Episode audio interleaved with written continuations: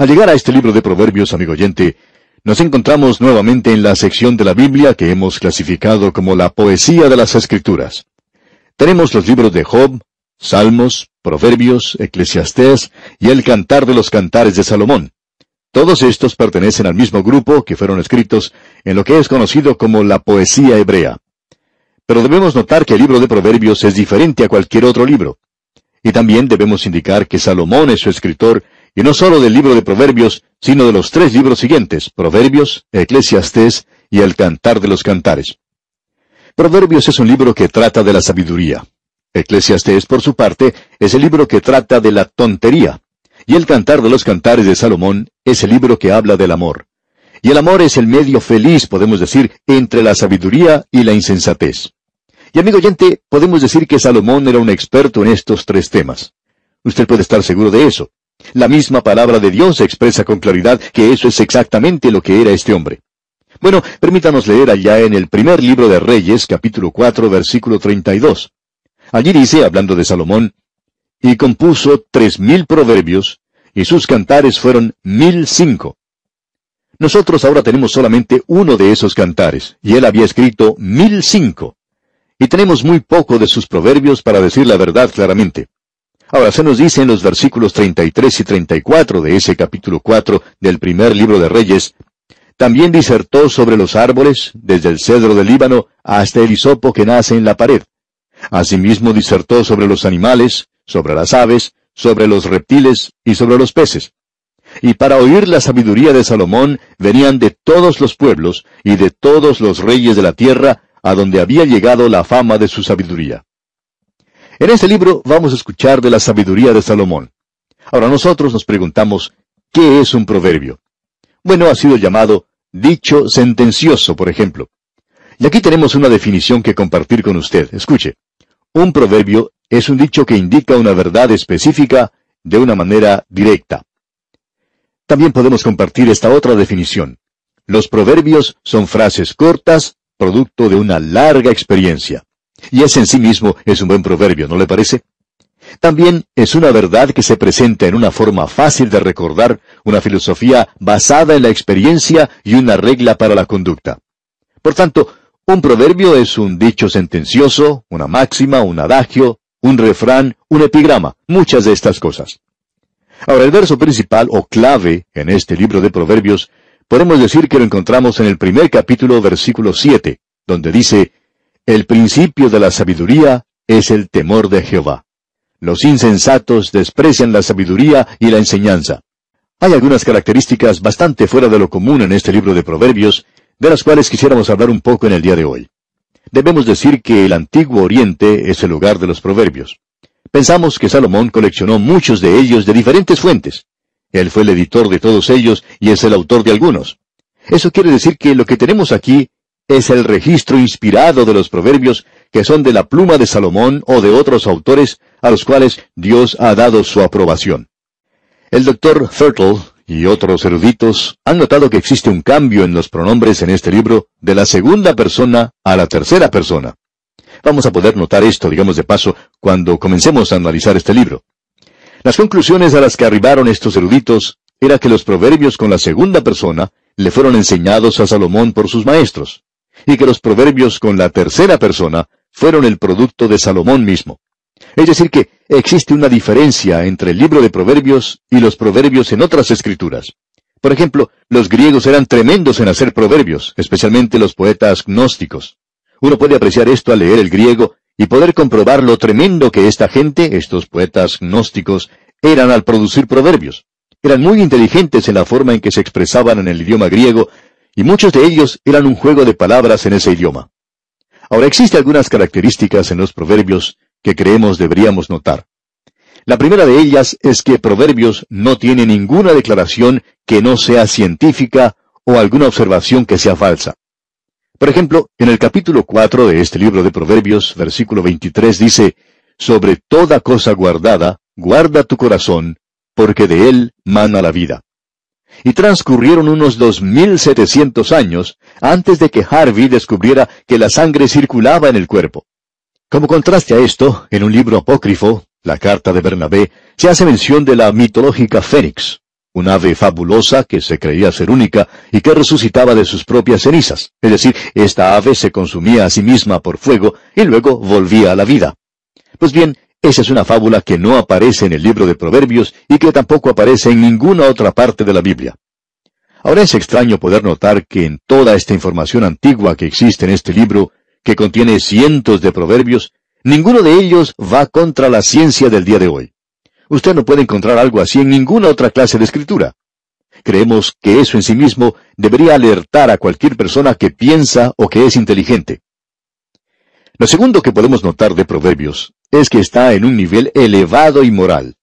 Los dichos inmorales que aparecen en otras escrituras, usted no los puede encontrar aquí. Por ejemplo, Justin Mardor dijo que Sócrates era un cristiano antes de Cristo, lo que por supuesto sería una imposibilidad. Pero en realidad cuando uno lee las escrituras de Sócrates, uno descubre que él presenta un alto concepto de moralidad según sus admiradores. Pero Sócrates también le da instrucciones a las prostitutas de cómo conducirse a sí mismas. Bueno, lo mejor que uno podría decir de él es que eso no es moral, sino inmoral.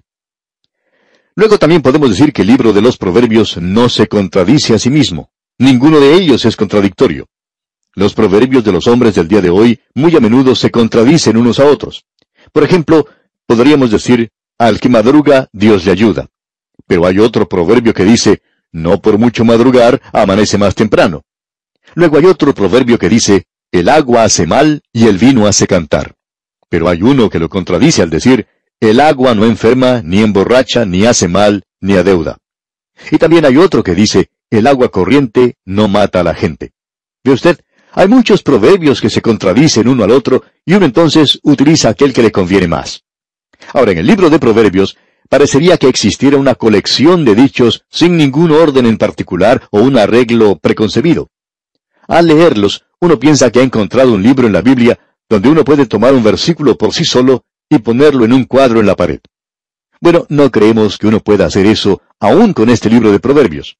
Creemos que este libro nos cuenta una historia, y usted se dará cuenta de eso al estudiarla juntamente con nosotros.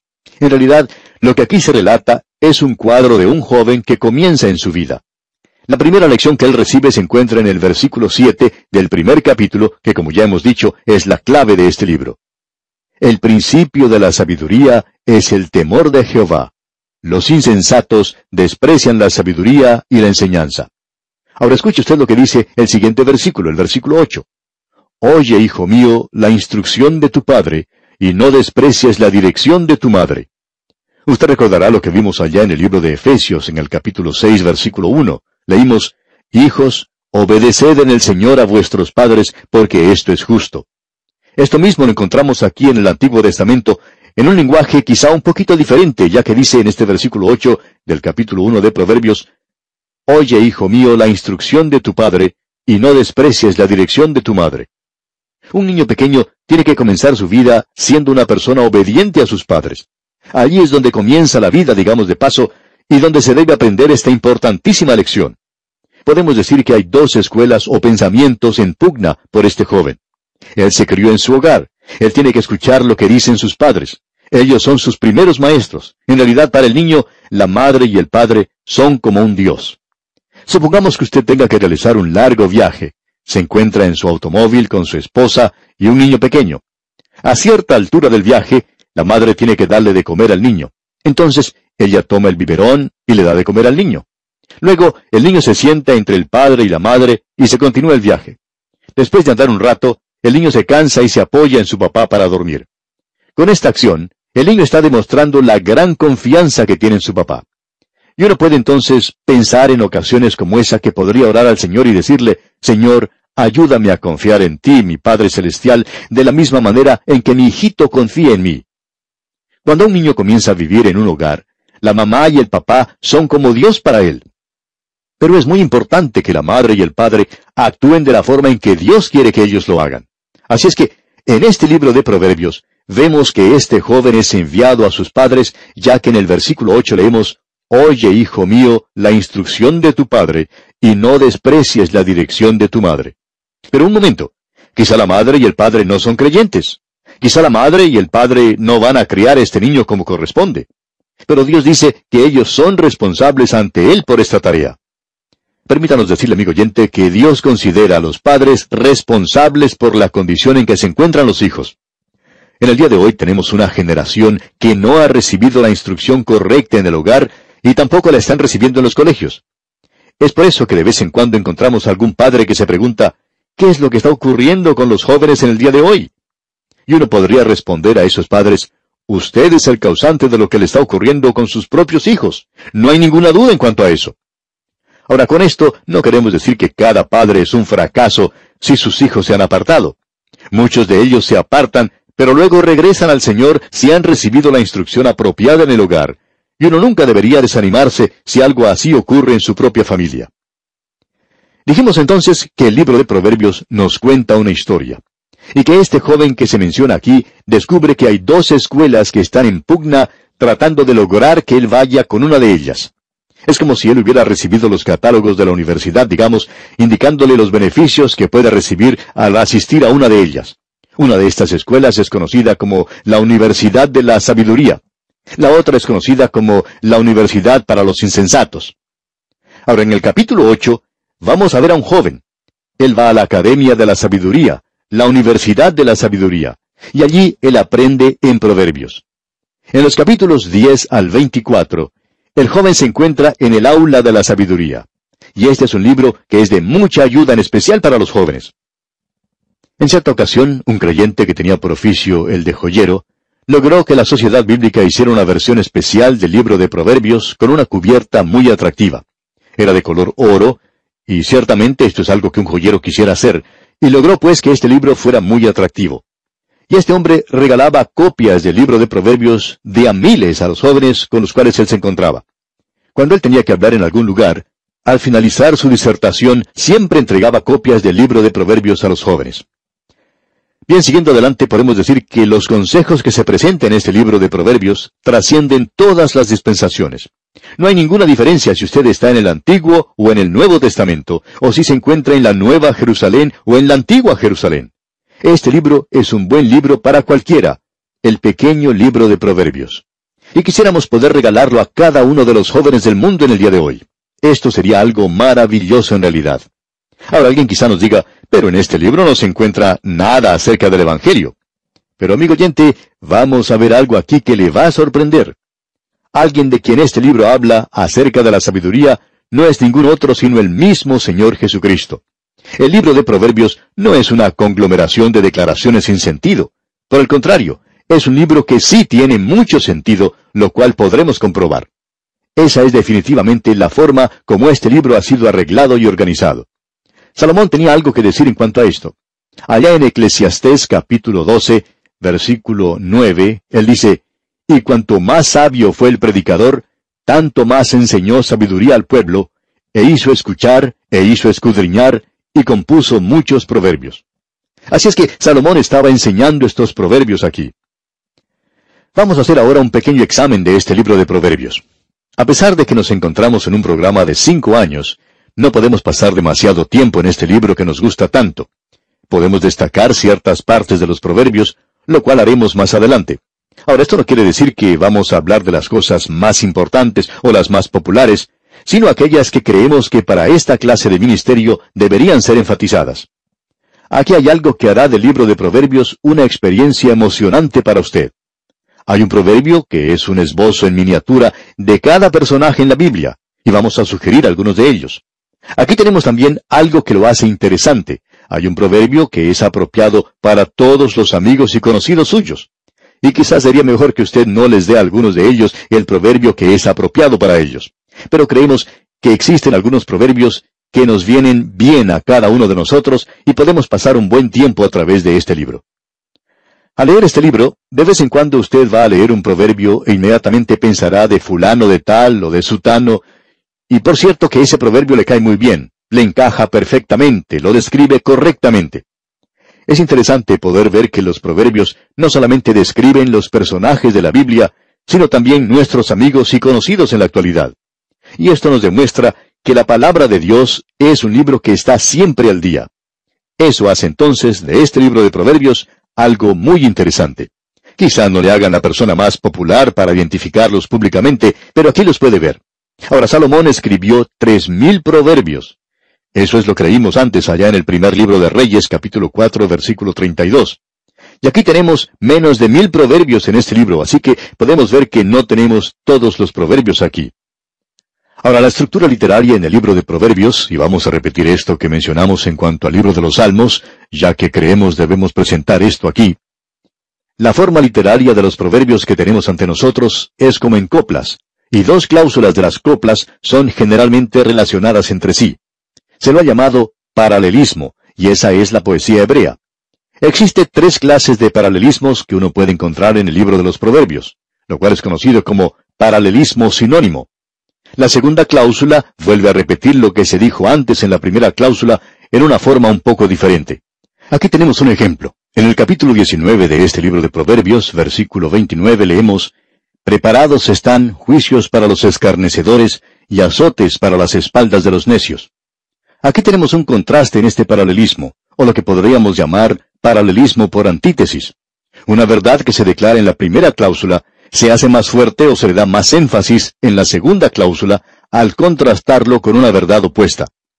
Aquí tenemos un ejemplo en el capítulo 13, versículo 9. La luz de los justos se alegrará, más se apagará la lámpara de los impíos. Usted puede notar el contraste que existe aquí. Y luego tenemos un paralelismo sintético. La segunda cláusula desarrolla más el pensamiento de la primera. Leamos lo que nos dice el capítulo 20 de Proverbios, versículo 2. Como rugido de cachorro de león es el terror del rey. El que lo enfurece peca contra sí mismo. Como podemos ver, es un libro muy destacado. Y vamos a ver la sabiduría y la insensatez contrastadas en los primeros nueve capítulos. Luego, más adelante, los proverbios de Salomón que fueron escritos y organizados por él mismo en los capítulos 10 al 24. Los proverbios de Salomón organizados por los hombres de Ezequías los encontramos en los capítulos 25 al 29. Luego tenemos las palabras o los obstáculos de Agur, un sabio desconocido, en el capítulo 30. Luego, en el capítulo 31, que es el último del libro de Proverbios, tenemos las palabras de una madre a Lemuel. Y creemos que esa era Betsabé, la madre de Salomón. Hoy simplemente hemos presentado la introducción a este libro de Proverbios. Dios mediante, en nuestro próximo estudio vamos a comenzar en el texto mismo de este libro. Mientras tanto, le sugerimos, como es nuestra costumbre, leer el primer capítulo de Proverbios para estar así familiarizado con su contenido y pueda sacar el mayor provecho posible de este estudio. Será pues hasta nuestro próximo programa, es nuestra oración que las bendiciones del Señor contenidas en su palabra sean su más preciado tesoro.